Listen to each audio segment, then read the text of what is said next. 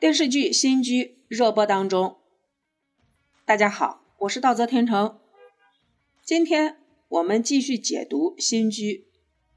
在《新居》这部电视剧里，隐藏了三个聪明人，他们看似冷漠无情，却给拎不清的人提了个醒。相比剧中无时不在的家庭大作战，剧中有三个女人，她们的戏份并不多。但是却是隐藏很深的聪明人，大智若愚的他们不仅看透了生活的本质，在一地鸡毛的细碎生活中杀出属于自己的路之外，还意外成了点亮别人的光。最聪明豁达的女人为张老太，在那个年代和老公无儿无女。尽管日常争吵不断，却能在耄耋之年依然我行我素的潇洒活着。这样的人绝对上是少数和异类。但张老太不仅是自得其乐，还始终和爱人相爱相随。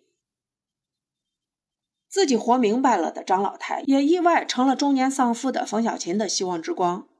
尽管电视剧中冯小琴想开办老年之家。归属于送外卖时偶遇认识的老大爷，但是在原著中却是张老太患病给了冯小琴启发。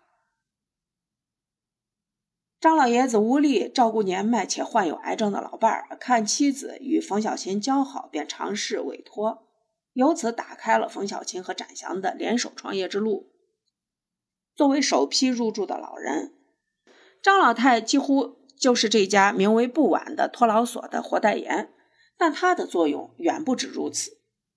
在陪伴张老太的过程中，他的豁达与睿智，也让冯小琴豁然开朗，将自己的很多心事和他托盘而出。这份信任让两个人相扶度过了一段难得的美好时光。聪慧的张老太看透了冯小琴的本质，虽然吃相难看，但是本性不坏。这也直接给了冯小琴走下去的信念，而张老太弥留之际对待老伴儿的态度也是让人肃然起敬。这个老太太不仅把自己的日子过得潇洒恣意，也尽力的让别人都顺心顺气儿，实在是一个难得的聪明人。第二个隐藏的聪明人当属顾老太太。尽管在剧中顾老太太对冯小琴言辞不善。但其实他是一直为顾家努力捣浆糊的人。大儿子和女儿的矛盾他不管，孙辈家的较量他也看不见。除了顾磊的死，几乎没有什么能触动他安闲又自在的晚年生活。他看似是一副与世无争的状态，其实骨子里他活得比谁都明白。儿媳妇要他主持公道，他装聋作哑。女儿要向他借钱，他马上开口拒绝，足见他的心里明镜似的。原著中最能体现顾老太太睿智的是她临终的做法。顾老太太生病住院，一大家子轮流陪护，最后一轮轮到女儿。当时顾世莲癌症复发，面临健康、经济和精神的三重压力。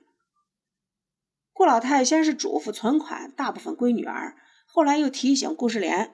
原谅大哥顾世海的凉薄，在母女俩这场推心置腹的交谈中，顾老太的道行暴露无遗。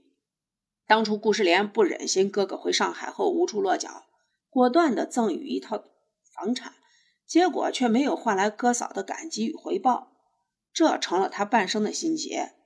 要强的顾世莲不愿反悔，可老母亲的不闻不问和哥嫂的冷漠，也让他伤透了心。临终之际，顾老太终于说出实情。她既没法看着儿子流落在外，也没有能力改变现状，她只能装死，让这份兄妹的互助就这么不声不响的存在着。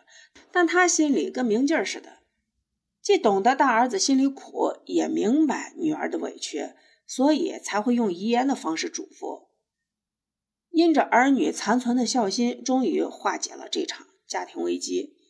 可见顾老太才是实打实的聪明人，生前为了自己能安享晚年装糊涂，弥留之际又努力发挥余热化解家庭矛盾，实在是高。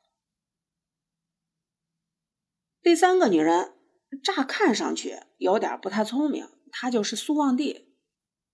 某种程度上看，她确实有点像上一代的冯小琴，没学历，没文化。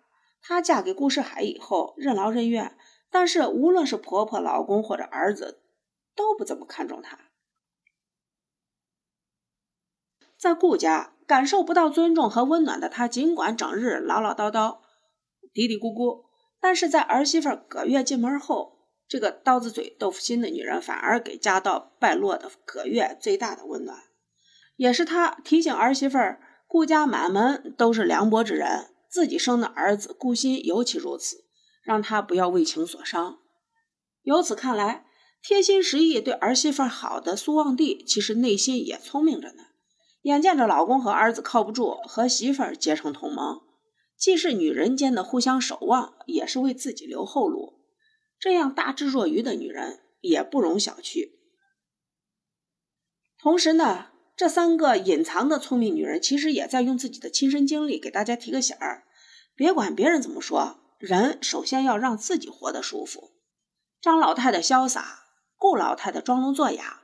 和苏旺帝的泼辣，其实都是和自己和解的方式。看似他们都有点无情，实际上却是最有分寸的。反过来，他们的聪明，某种程度上也是别人的希望之光。这也提醒那些拎不清的人，先把自己活明白再说吧。